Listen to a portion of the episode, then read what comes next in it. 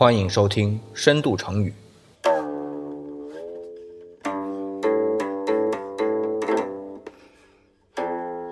我是李想。今天我们介绍的成语啊，叫做“聂血庆谷”，这个又是一个命题作文嘛。这一次命题的呢是庆。那想到庆啊，其实最早想到的什么沁人心脾啊、沁透肺腑啊，哎，这种都是跟五脏六腑有关的啊。主要呢就表达啊特别舒服，或者说怎么样的意思。所以这里的沁呢是表达渗透的意思。但是吧。这个大家都很熟悉，我也没必要花大家那么多时间去听或者说去看，所以呢，我找一个相对大家比较冷门，但是又挺有趣的一个成语跟大家分享，就叫这个“聂血庆国”啊。首先先说啊，这个“聂”字啊，理想因为是一根筋嘛，总觉得应该用这个“镊”，那是有缺失的意思啊。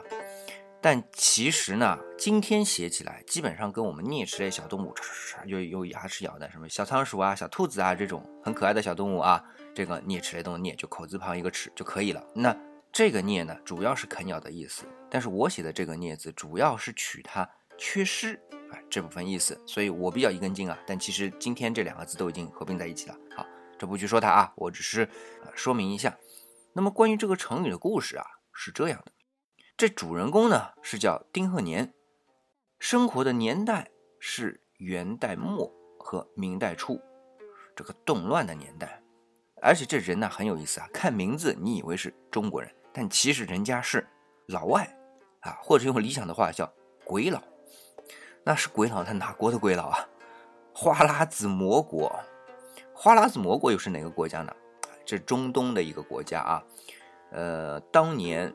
成吉思汗西征的时候，把这花剌子模国给灭了，然后呢，就俘虏了一队人，就来到了中原地区。不是元朝又建立了吗？那么这些人就留下来了。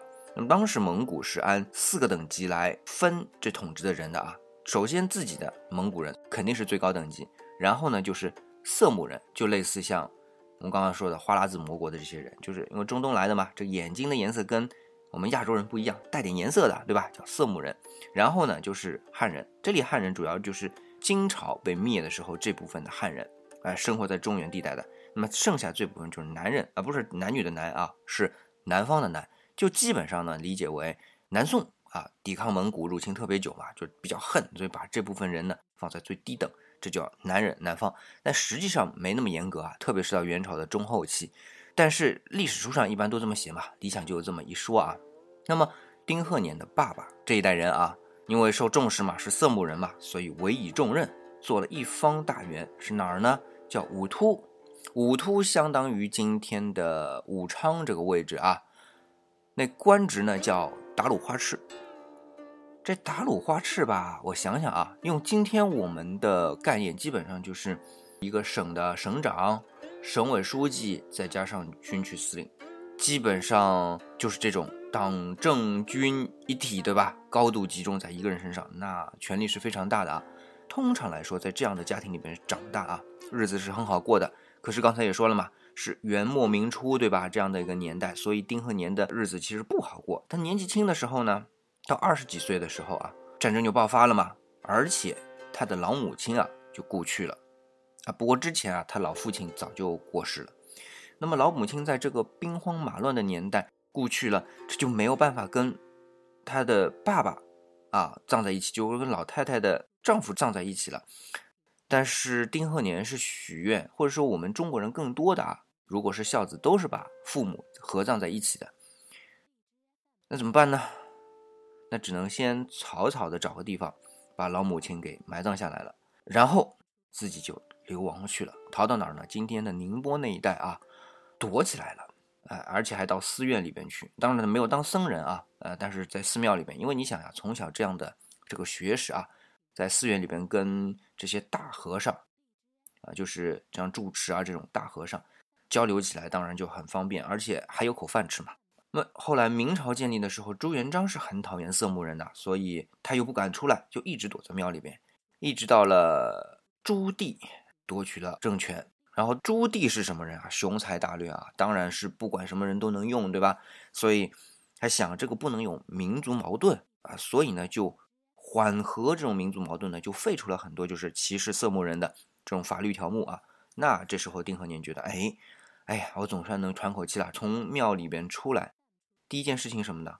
回到老家，那已经过了二十七年了啊。回到老家，把老母亲的墓给起一起，迁到老父亲的墓这边，把双亲啊合葬在一起。然后因为心里愧疚嘛，我们以前说守孝是三年，他因为心里愧疚就守孝了十七年。所以呢很有意思啊，一个鬼佬，一个老外，在中国的历史上有一个非常伟岸的这种孝子形象。这在明朝的时候是作为著名的孝子形象啊，在法律上给确认的。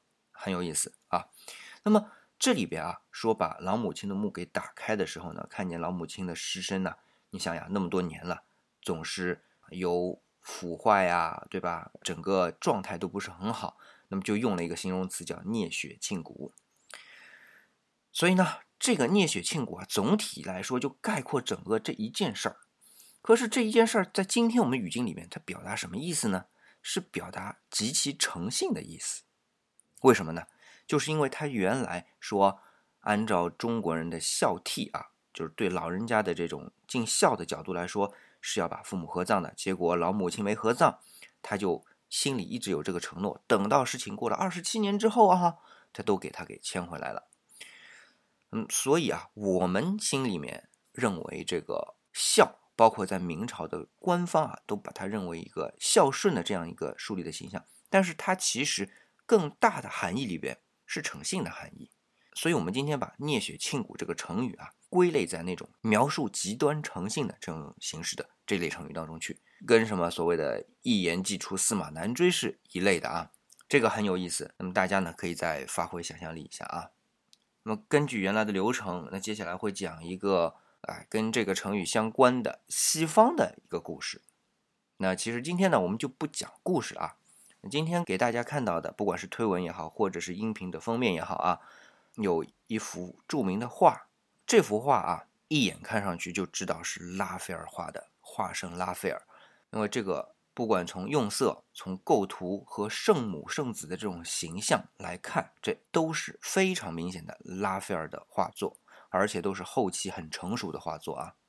那么这幅画呢，因为左下角有个羔羊嘛，所以通常来说就叫有羔羊的圣家族。哎，这一次啊，这幅画里边除了圣母圣子之外，还有一老头儿。这老头不是别人，就是耶稣在世俗间的养父。因为耶稣其实不是这位父亲和圣母玛利亚生的嘛，是这位父亲照顾长大的。因为这是上帝的人间的一个形象啊，名字呢叫圣约瑟啊。这位老父亲，其实在今天的宗教崇拜当中呢，占据了没有那么重要的地位。相对于耶稣和圣母玛利亚来说，他地位逊一点。逊到什么程度呢？逊到在我们的圣经里，也不是把他从头记到尾的。那么小时候抚养耶稣，这是有记载的。后来呢，当时的耶路撒冷的王啊，叫希律王，想杀害小耶稣啊，因为他也得到启示嘛。那么就带着全家就逃了，逃到哪里呢？逃到埃及。哎，这个又一次进埃及啊，这这和圣经之前的一次以色列人进埃及又很像。那么逃到埃及，那么等到耶稣十二岁的时候，那么才把他们一家带回来。那么出埃及的时候，啊，你看啊，又是出埃及记了啊。那么出埃及的时候，一个慌乱，小耶稣不见了。那是十二岁的这个少年时期的耶稣啊，不见了。他作为爸爸非常着急去找啊，到处去找，找没找到呢？不知道。反正后来故事呢又切换到耶稣了。那么耶稣后来故事都有了。从此以后，这位圣约瑟在圣经当中就再也没记载了。这还是后来补充的啊，是路加福音啊这里边补充的。三本福音书嘛，其中一本就是《路加福音》啊。